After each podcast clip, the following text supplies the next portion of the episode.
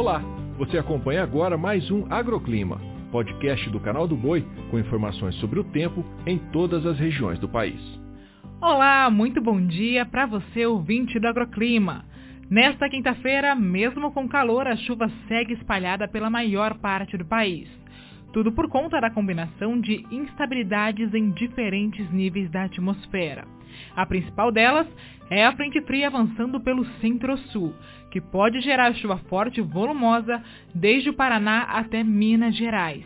São esperados volumes entre 20 e 70 milímetros, além de ventos de até 70 km por hora, raios e queda de granizo.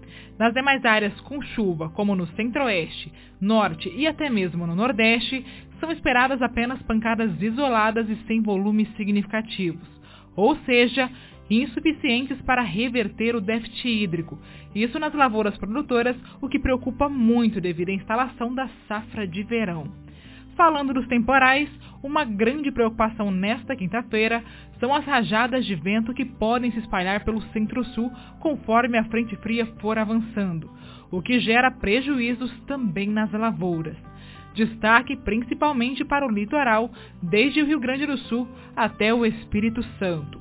Com relação às temperaturas, o dia amanhece com 13 graus em Vacaria, 21 em Varginha e com 25 em Sinop, já mantendo aquela sensação de tempo abafado logo pela manhã.